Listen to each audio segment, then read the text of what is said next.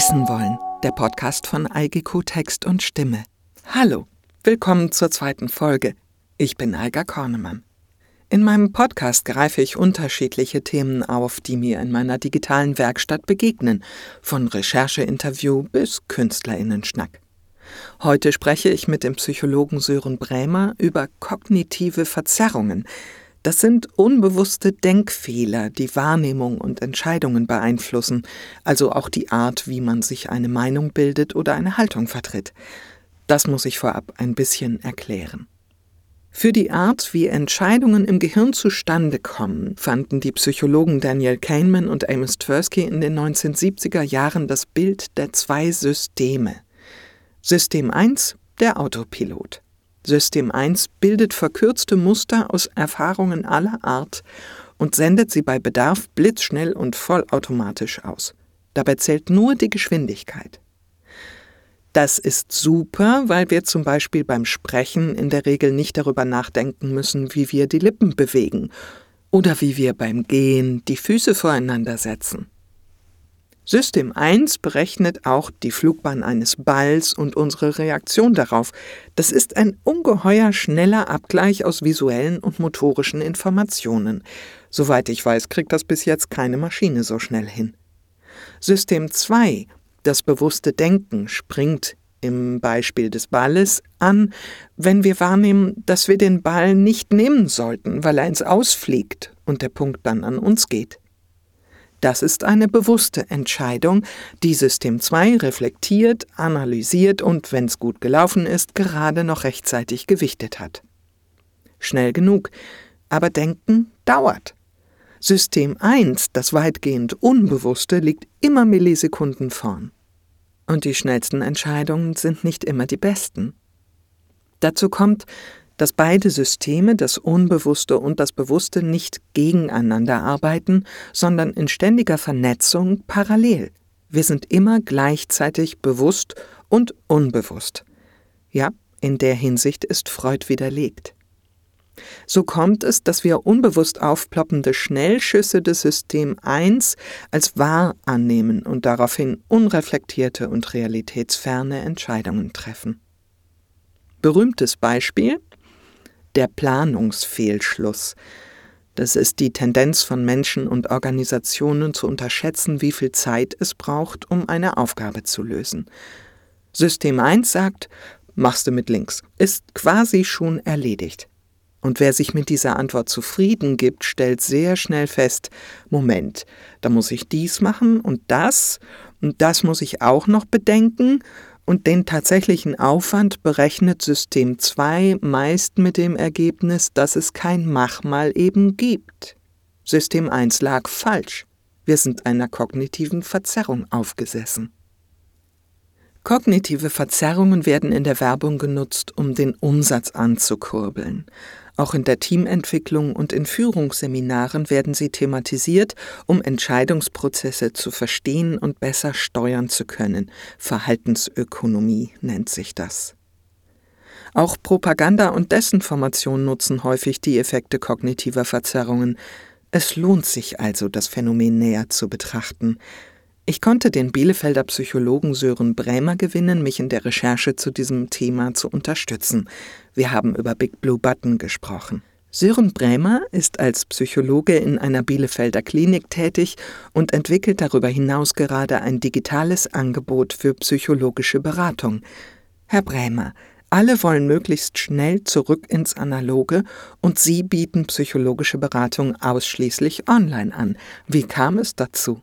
Naja, gerade in Bezug auf die Pandemie ist eben ein großes Problem, dass ganz viel psychologische Beratung und Therapie nicht stattfinden konnte, weil sie eben auf diesen persönlichen Kontakt beschränkt ist. Und darunter haben viele Menschen sehr zu leiden gehabt, was auf der einen Seite natürlich zeigt, wie wichtig dieser persönliche Kontakt ist. Und auf der anderen Seite, finde ich, zeigt es aber auch, wie schlecht es ist, wenn ich Hilfe brauche und keine bekommen kann. Und nun ist Corona ja nicht der einzige Grund, warum Menschen eine Beratung nicht in Anspruch nehmen können, obwohl sie gerne welche hätten. Ähm, ich denke, es ist für viele einfach gar nicht realistisch, quer durch die Stadt zu fahren oder überhaupt erstmal hin zur nächsten Stadt zu fahren, extra um Beratungsstunden in Anspruch zu nehmen. Insofern möchte ich mit dieser Online-Beratung einfach eine Lücke schließen für die Menschen, die grundsätzlich sagen, ja doch, so eine psychologische Beratung könnte für mich Sinn machen, aber aus praktischen Gründen kriege ich das einfach in meinen Alltag nicht rein. Das ist also kein Ersatz jetzt unbedingt für, ähm, für diese klassische Beratung vor Ort, sondern eher eine Alternative, die einfach mehr Flexibilität bietet und wo vielleicht dieses digitale Format auch nochmal ganz interessante technische Möglichkeiten mit sich bringt. Also unterm Strich ein Beratungsangebot, das immer dann da ist, wenn es wirklich gebraucht wird, das sich gut in den Alltag integriert, das von Pandemien unabhängig ist, aber eben auch vom Wohnort und insofern auch zeitlich nochmal mehr Flexibilität für alle Beteiligten bietet.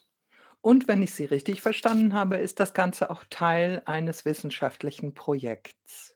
Genau, mich interessiert natürlich als ähm, wissenschaftlich vorbelasteter Mensch irgendwie auch, ähm, kann das Ganze überhaupt rankommen? Also kann es irgendwie ein angemessen vergleichbarer Ersatz oder eine Alternative sein für diese Face-to-Face-Beratung, wie man sie klassischerweise machen würde? Und dazu möchte ich das Ganze dann eben auch im Rahmen einer Promotion vergleichen. Ne? Also diesen Online-Ansatz versus den Ansatz ähm, Face-to-Face in Person. Und ich habe Sie belatschert mit ähm, den kognitiven Verzerrungen. Dieser Begriff ist mhm. mir in den letzten Monaten ständig wieder untergekommen. Und mir ist gleichzeitig in den letzten Monaten aufgefallen, dass ich öfter mal höchst irritiert bin, wie Menschen reagieren, wie sie ihre Meinungen bilden, wie sie ihre Haltungen bilden. Und ich habe den Verdacht, dass kognitive Verzerrungen damit etwas zu tun haben können.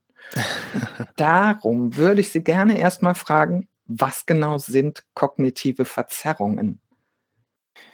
Also aus meiner Sicht als Psychologe sind das erstmal bestimmte Muster, Schemata, in denen wir die Welt wahrnehmen. Ähm, es gibt ja so dieses Bild der rosaroten Brille, das man irgendwie aus dem Verliebtsein kennt und ein bisschen wie so eine Brille stelle ich persönlich mir auch kognitive Verzerrungen vor. Also dass jeder Mensch quasi so eine Wahrnehmungsbrille hat, durch die er auf die Welt schaut. Und ähm, die hebt bestimmte Dinge hervor, anderes erscheint weniger wichtig und ist aber eben ganz fest eingebaut. Also die kann man nicht, nicht ablegen in dem Sinne. Es gehört quasi mit dazu, zu unserer Wahrnehmung. Also ist so eine Art Autopilot, der noch anspringt, bevor ich darüber nachdenke, was ich für diese Meinung brauche. Häufig ja. Also genau, vieles liegt sozusagen vor dem bewussten Nachdenken, aber es, also auch das bewusste Nachdenken ist ja ganz, ähm, ganz wesentlich mitgeprägt durch die Erfahrungen, die wir schon gemacht haben und durch die Gruppe, in der wir aufgewachsen sind, durch die Gesellschaft, durch die Ziele, die wir haben. Also auch das bewusste Denken funktioniert ja nicht bei jedem Menschen gleich. Ist eine kognitive Verzerrung dann so eine Art ähm, inneres Vorurteil, das sich gebildet hat aus allem, was ich vorher erlebt habe und erfahren habe? Ja, könnte man, könnte man so äh, sagen, genau. Hm, Vorurteil ist irgendwie ein konnotierter Begriff, finde ich. Ne? Ähm, ich würde sagen, ja, es ist, es ist ein, ein Bestandteil unserer Wahrnehmung. Ähm, ich finde den Begriff Verzerrung an der Stelle auch schon fast zu viel. Ne? Da fällt ja ganz viel drunter, was auch gar nicht unbedingt jetzt negativ ist, was uns einfach dabei hilft zu sortieren, was wir wahrnehmen überhaupt von all den Sinneseindrücken, die potenziell verfügbar wären. Und auch zu priorisieren dann. Genau, genau. Mhm. Mhm. Ähm, Gibt es ein gesundes Maß der Ausprägung dieser kognitiven Verzerrungen oder wird es pathologisch irgendwann krank? Also ich finde, das hängt erstmal sehr am Gesundheitsbegriff, den man hat. Ähm, für mich heißt, also ist so ein grundlegendes Kriterium von Gesundheit irgendwie, dass, ähm, dass man sich kein Leid zufügt, dass man anderen Menschen kein Leid zufügt. Und ähm, an dem Punkt, wo die eigenen Einstellungen genau dazu führen, dass man selbst leidet oder dass das Umfeld darunter leidet, dann könnte man vielleicht sagen, ja, da wird es pathologisch. Ähm, und wenn man dann den Wunsch hat, daran etwas zu verändern und es selbst aber nicht kann, dann wäre vielleicht sogar an irgendeinem Punkt eine Behandlung auch angemessen. Haben Sie da ein Beispiel? Ja, äh, zum Beispiel die emotionale Beweisführung, die Sie ja auch erwähnt hatten. Ähm, das erlebe ich häufig in der Klinik, dass Situationen als gefährlich bewertet werden, weil ich mich ängstlich fühle in dem Moment. Also aus dem Gefühl heraus, das ich habe, ähm, wird sozusagen auf die Ursache geschlossen. Also, dass ich zum Beispiel Angst habe vor Spinnen, egal, Genau. ähm, Papageien Mhm. und, ähm, dass diese Angst anspringt, obwohl mir die Papageien gar nichts tun, wäre, äh, die Verzerrung der emotionalen Beweisführung. Ich fühle das so, Mhm. also muss das so sein. Genau, genau. Also, grade dieses Beispiel hatte ich eher eingeordnet unter, ähm, Streits, an die ich mich Mhm. noch erinnern kann, wo irgendjemand dann sagt: „Nein, ich empfinde das aber so und dann ist das so.“ Also, ist Ja. nicht unbedingt so, ne? Na, würde ich sagen, gehört auch genauso dazu. Also, ne, das ist, ähm, jetzt nicht nicht auf den Bereich der der Psychopathologie eingeschränkt. Also, 'nen 'n Beziehungsstreit wäre ja noch keine psychische Erkrankung. Ähm, aber auch da kann das natürlich vorkommen. Greifen die rein? Jetzt sind wir schon kann man sich, ähm, freimachen? Also, woran würde ich erkennen, dass, äh, irgendwie so 'n kleines Lämpchen angeht, so: „Aha, das, äh, empfinde oder denke ich jetzt grade sehr stark, aber ist es vielleicht 'ne Verzerrung?“ Wie erkenne ich das? Hm, also, sich freimachen, um die Frage vielleicht von anzustellen, ähm, komplett würde ich sagen, geht nicht, weil es ähm, dahinter steht ja irgendwie so diese Vorstellung, es gibt so 'ne Art geteilte Realität für alle Menschen und alle Menschen, die irgendwie in einer gewissen Art und Weise vernünftig denken, müssten die jetzt auch teilen. Das würde ich bezweifeln. Also, jeder hat einfach so seine eigene Sicht der Welt. Und das Ausmaß, in dem das übereinstimmt, ist einfach eingeschränkt. Und, ähm, zu erkennen also, diesen Punkt zu erkennen, wo ich von anderen abweiche, das funktioniert, denke ich, am besten dann, wenn man mit anderen Menschen sich darüber austauscht. Also, wenn man irgendwie reflektiert: „Oh, hier sehe ich etwas ganz anders als mein Umfeld“ oder vielleicht auch gar nicht unbedingt Menschen in meinem Umfeld, sondern Menschen, die einfach in 'ner ganz anderen Situation sind als ich selbst. Die betrachten das jetzt grade ganz anders, als ich selbst das tue. Ähm und an dem Punkt wäre es aus meiner Sicht dann angemessen zu reflektieren: „Na ja, das liegt jetzt nicht unbedingt daran, dass nur alle anderen komisch denken, sondern vielleicht bin es auch ich selber, der hier seine eigenen Vorerfahrungen mitbringt, seine eigenen Prägungen, Wünsche mit einfließen lässt.“ Wenn ich's jetzt richtig verstanden habe, dann leben wir alle immer in einem Konstrukt von Wirklichkeit, jeder in seinem und die Kunst besteht dann darin, Schnittmengen zu finden. Mhm. Weil so richtig genau wie jemand anders kann man die Welt dann doch nie sehen. Genau, das wäre zumindest so die die Grundannahme der Sozialpsychologie, dass, ähm, Mhm. jeder so seine eigene Realität konstruiert. Mhm. Und bis zu 'nem gewissen Maß, klar, stimmt man mit, ähm, anderen Menschen darin überein und an irgendeinem Punkt geht es dann aber eben auch wieder auseinander. Ich hatte noch 'n paar Verzerrungen rausgezupft. Ich fange mal einfach oben an. Ja. Attributionsfehler, Correspondence Bias, die Neigung, beobachtetes Verhalten als Charaktereigenschaft der handelnden Person und nicht situativ oder systemisch bedingt einzuordnen. Ähm, das äh, da fallen mir ganz viele typische Klischees ein. Ja. Also, ähm, was weiß ich, die ersten Gastarbeiter, ähm, essen alle Spaghetti. So, ist Mhm. das damit gemeint? Zum Beispiel, ja, das wäre so ein typisches Beispiel, dass, ähm, bestimmte Gruppen in eine soziale Rolle gedrängt werden, dass vielleicht bestimmte ethnische Gruppen auch in bestimmte Berufe gedrängt werden.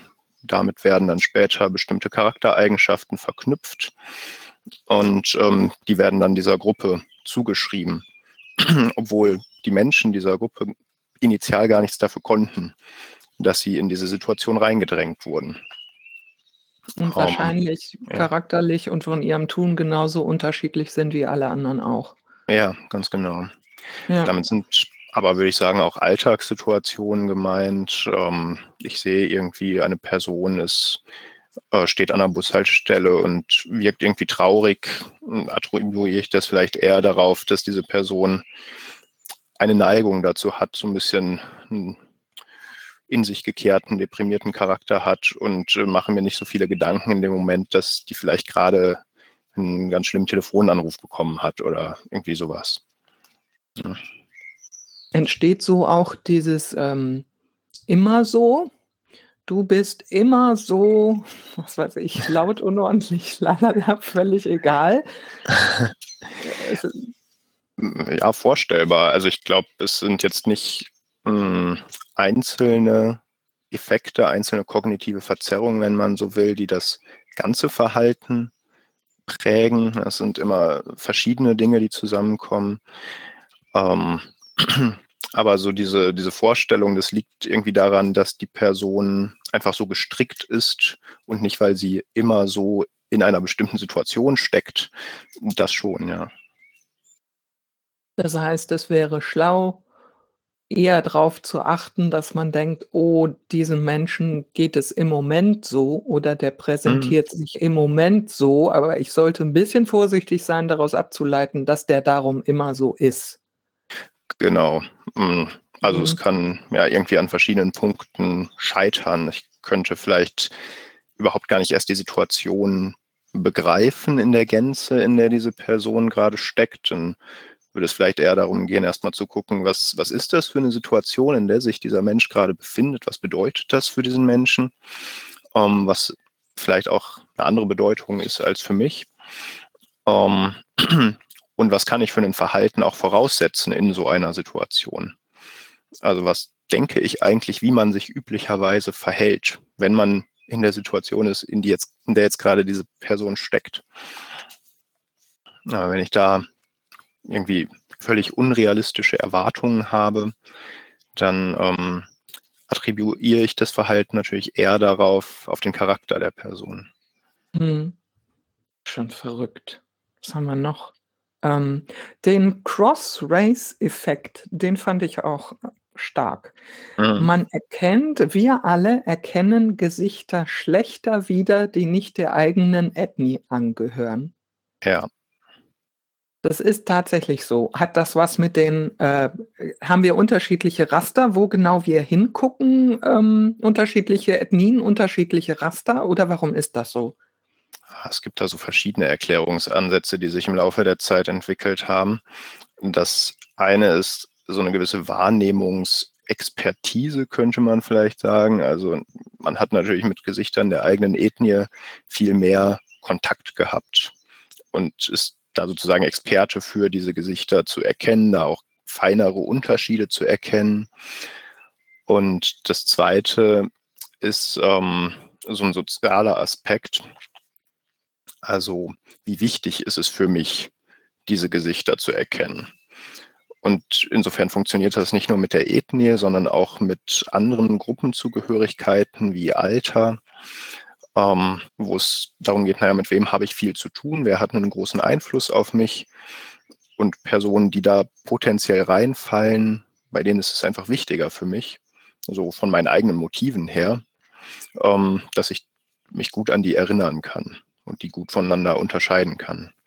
Das heißt, möglicherweise kann ich als älterer Mensch, der wenig mit kleinen Kindern zu tun hat, kleine Kinder schlechter voneinander unterscheiden als die anderen älteren Menschen, mit denen ich in Park spiele, Bull, Bull spielen gehe. Ja, äh, genau. Mhm. Park gehe, Bull spielen. so. Ja, genau. Ah, okay. Noch eine ist äh, das Beharren auf Überzeugungen. Wir beharren auf einer hartnäckigen ersten Hypothese, obwohl neue Informationen dieser Überzeugung widersprechen. Das klingt total so. Es gibt noch andere, die da für mich gleichwertig waren. Ähm, zum Beispiel der eigene Moment, in dem man steckt, ist immer wichtiger. Der Status quo ist äh, liebenswerter als eine Veränderung. So, und mhm. wenn die beiden zusammenkommen, das Beharren auf Überzeugungen und die Veränderungsstarre, dann habe ich ja schon ein Problem.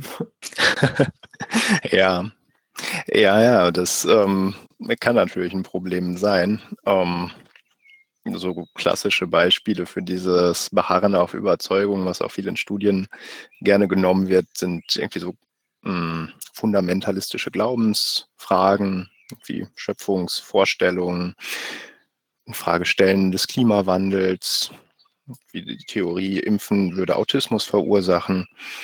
Ähm, wenn sich da erstmal so eine Einstellung zu gebildet hat, dann neigt man halt dazu, zumindest dann, wenn man gemischte Informationen bekommt, die Informationen, die für meine Einstellung sprechen, höher zu bewerten und als glaubhafter zu bewerten, als die, die dagegen sprechen. Weil es sich irgendwie mit dem deckt, was ich eh schon weiß und besser so zu meinem Selbstkonzept passt unter Umständen. Hat das was mit, äh, mit Beschämung zu tun? Ist es so schlimm, sich zu verändern und mal zu sagen, oh, da habe ich echt komplett falsch gelegen. Also ich, ich nehme mich da nicht raus. Ich frage mich das. ja. Ähm, ja, also ja gut, im Extremfall könnte man sich, denke ich, vorstellen, dass es vielleicht bis hin zu Scham geht, wenn man da so bewusst drüber nachdenkt. Wobei ich glaube, dieser Effekt ähm, bezieht sich jetzt eher nicht auf das bewusste, tiefe Verarbeiten von diesen Argument oder nicht so sehr, sondern eher um so ein automatisches, hm, das passt irgendwie zu dem, was ich eh schon weiß. Also muss das irgendwie glaubhafter sein. Und nicht so sehr, wenn ich jetzt ähm, wirklich einen Aufsatz drüber schreibe, über das Thema. Also dann kann das schon sich trotzdem noch durchsetzen, weil so dieses unbewusste Hörbewerten sich irgendwie so durchzieht. Aber es geht, geht an der Stelle eher so um diese automatische Ebene. Und das gipfelt dann wahrscheinlich in dem Siehste, habe ich doch schon immer gesagt. Zum Beispiel, ja.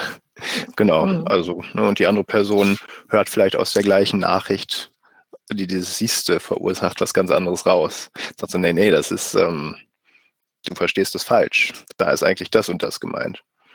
Wobei ähm. man dazu sagen muss, wenn man jetzt sehr klare Informationen bekommt, die gegen die eigene Annahme sprechen, dann kann man natürlich seine Einstellungen verändern. Also das heißt jetzt nicht, dass ähm, einmal gebildete Einstellungen überhaupt nicht mehr sich verändern können. Ja, dann wird sich ja gar nichts mehr bewegen. Genau, das wäre ja genau. echt katastrophal. Ja. Ähm, so, sollen wir den Bias Blind Spot und die beiden da noch mit reinnehmen? Ja, von mir aus gerne. So, also der Bias Blind Spot ist die Verzerrungsblindheit, die Tendenz, sich für unbeeinflusst zu halten. Ja, das ist auch so ein ganz stabiler Effekt. Kennt man, glaube ich, von sich selbst auch irgendwie. Ähm, also wenn ich zum Beispiel, was weiß ich, ich lasse den Fernseher laufen, bügel dabei und lasse mich tagelang zur gleichen Uhrzeit mit der gleichen Werbung berieseln, gehe dann Waschmittel kaufen und nehme was und denke, äh, ja, aber die Werbung hat da überhaupt nichts mit zu tun. Sowas? Ja, ähm, genau, das wäre jetzt vor allem auf sich selbst bezogen und beim Bias Blind Spot wird eher so das Verhältnis zu anderen Menschen betont. Also, dass ich mich selbst für weniger beeinflusst halte als alle anderen um mich herum.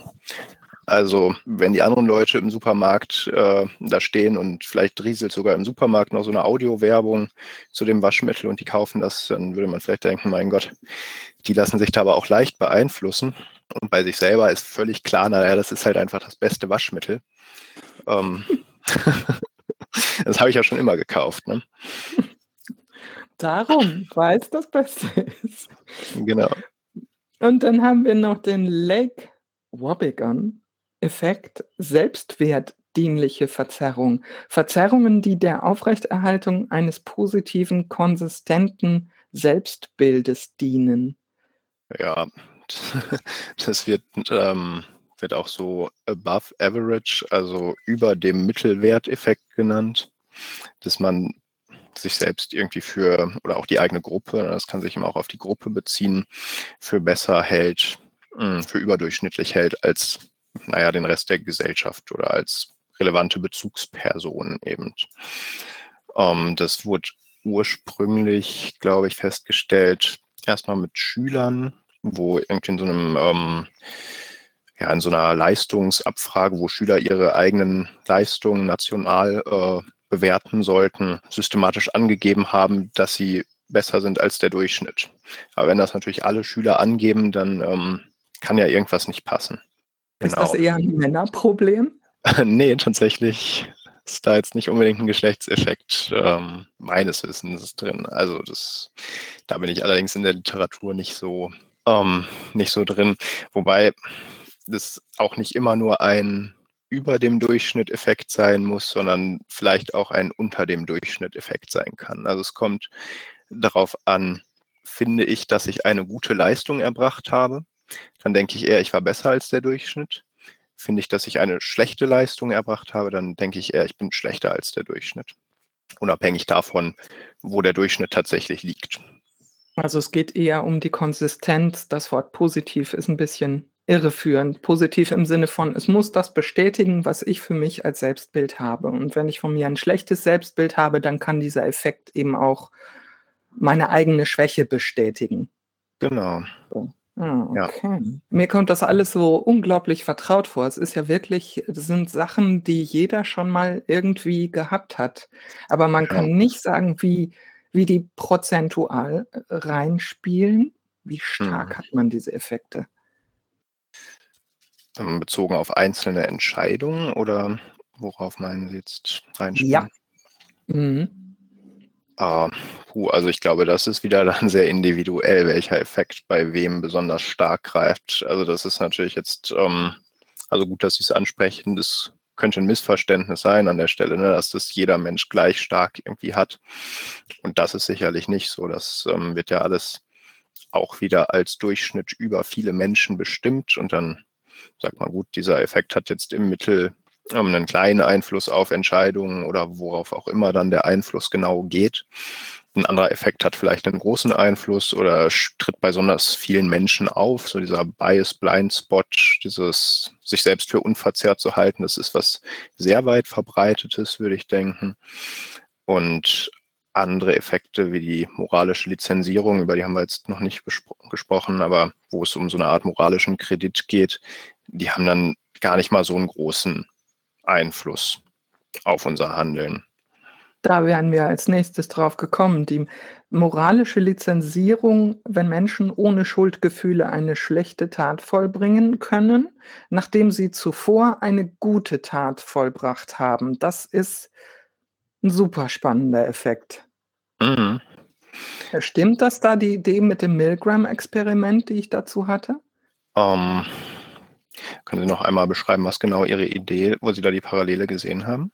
Die Parallele habe ich gesehen, dass ähm, Menschen es ja wahrscheinlich schon als Anerkennung empfinden, wenn sie überhaupt zu einem Experiment geladen und mit einer äh, solchen Aufgabe betraut werden, die eine hohe mhm. Verantwortung birgt.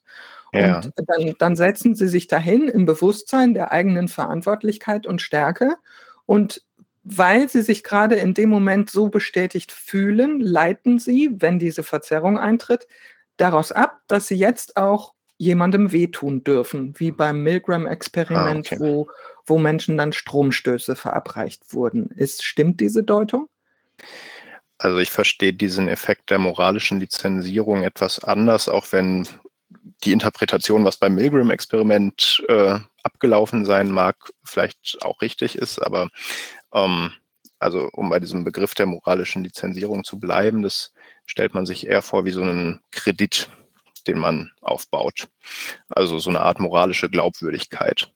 Ich tue erst was Positives, was im Allgemeinen als moralisch wertvoll bewertet wird. Ich weiß nicht, ich leiste vielleicht ein paar freiwillige Stunden bei hm, irgendeiner sozialen, ehrenamtlichen Tätigkeit und im Anschluss fällt es mir dann nicht ganz so schwer, bei meiner Steuererklärung ein bisschen zu schummeln, ah, weil ich irgendwie so, ähm, naja, im moralischen Bonus gerade stehe. Und Sie meinten, dieser Effekt der moralischen Lizenzierung ist nicht so weit verbreitet wie andere Effekte. Zumindest von der Studienlage, die mir bekannt ist, ähm, ist der nicht so, nicht so durchschlagend.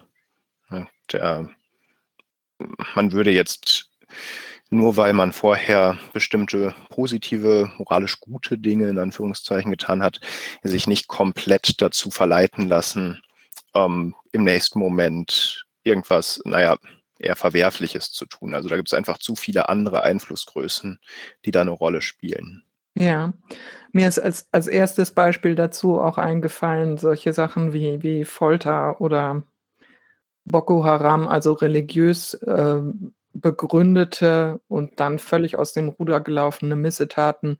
Mhm. Ähm, aber das, wie Sie es jetzt erklärt haben, klingt das nicht so, als wenn es mit der moralischen Lizenzierung was zu tun haben könnte. Nee, also den Effekt gibt es sicherlich auch, so eine Legitimierung. Ähm, aber das würde ich dann vielleicht sagen, das passiert einen Schritt vorher. Also die moralische Bewertung ist da ja eine andere in der Regel dass bestimmte Gruppen komplett ähm, von moralischem Handeln schon mal ausgeschlossen werden, weil sie irgendwie als grundsätzlich böse oder so hingestellt werden. Und dann wäre ja das Töten oder Misshandeln dieser Menschen eigentlich moralisch wertvoll. Da bräuchte ich also gar keine Lizenz oder gar kein, gar kein Gegengewicht, weil es ist ja eigentlich total wünschenswert, was ich da mache. Hm, das ist wirklich krass. Kann man da was entgegensetzen? Kann man einen Menschen erreichen, der zum Beispiel religiös verballert ist und mir sagt, du bist eine Frau, ähm, du hast dir sowieso gar nichts zu melden und mit dir kann auch jeder machen, was er will. Naja, ne, je nachdem, wie gefestigt diese Einstellungen sind und ähm, wie offen dieser Mensch für meine Gegenargumente ist.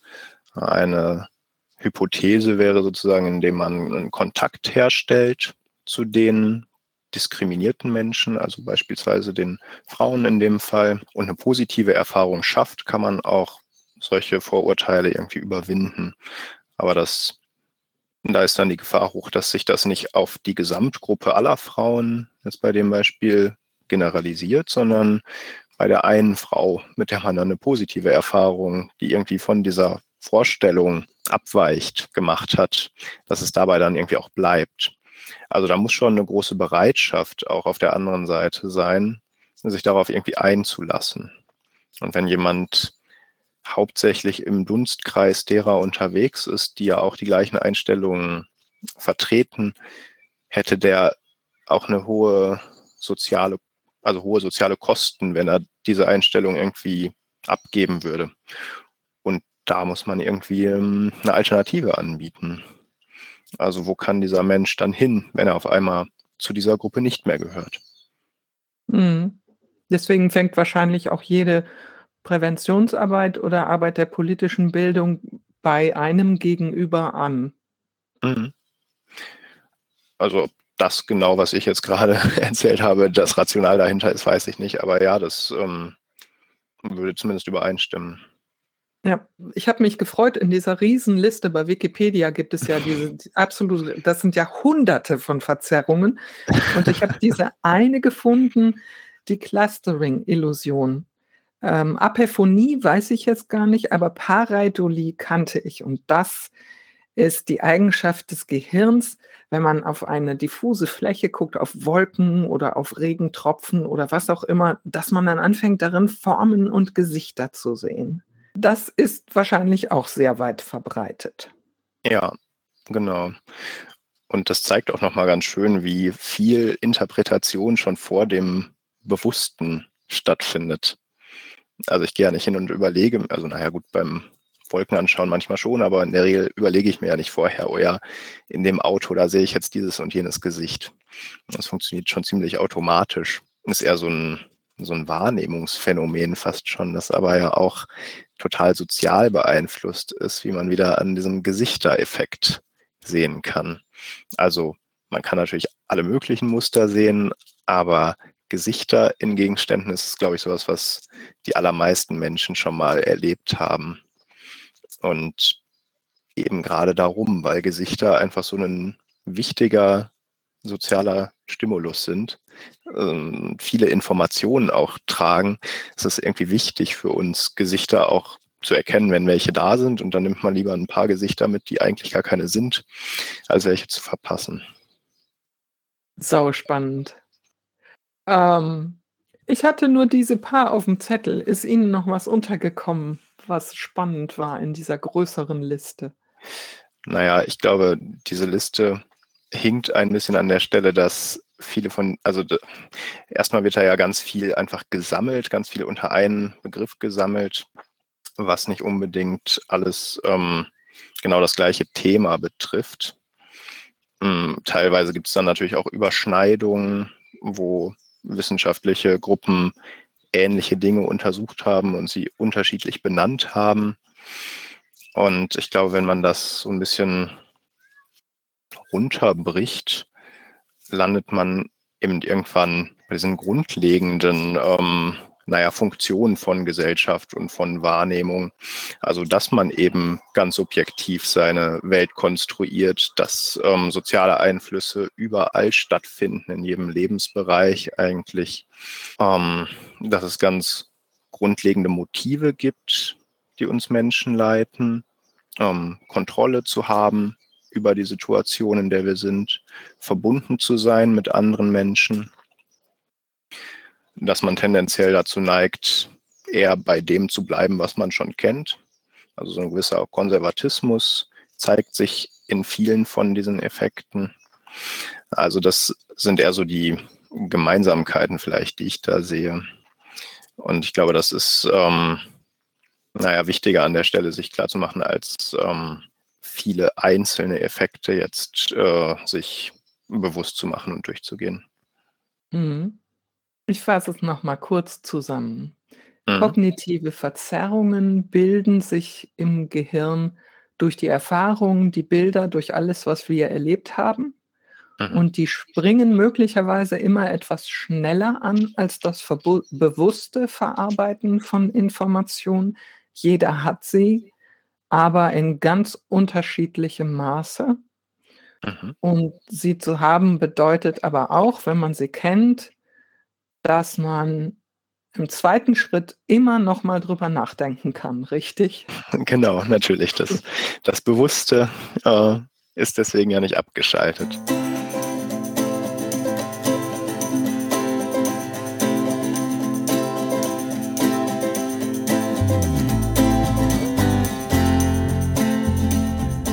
Na, das ist doch beruhigend. Die schnelle, oberflächliche Informationsverarbeitung ist wichtig, kann sogar lebensrettend sein. Dass sich immer wieder automatische Einstellungen und Entscheidungen bilden, kann man zwar nicht verhindern, aber niemand muss bei einer oberflächlichen, unbewussten Betrachtung stehen bleiben. Es geht einfach immer wieder darum, sich die eigene Prägung bewusst zu machen und die eigenen Annahmen kritisch zu hinterfragen.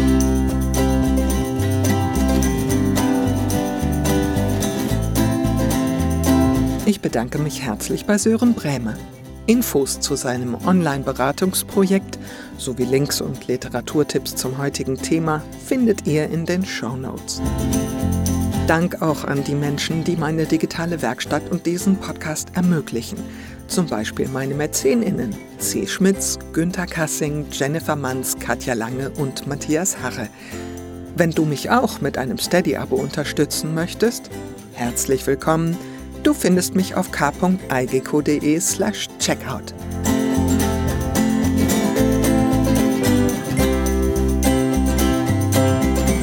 Im nächsten Wissen wollen spreche ich mit der Bielefelder Künstlerin Gisela Weschle. Das war's für heute. Habt eine gute Zeit. Bis bald.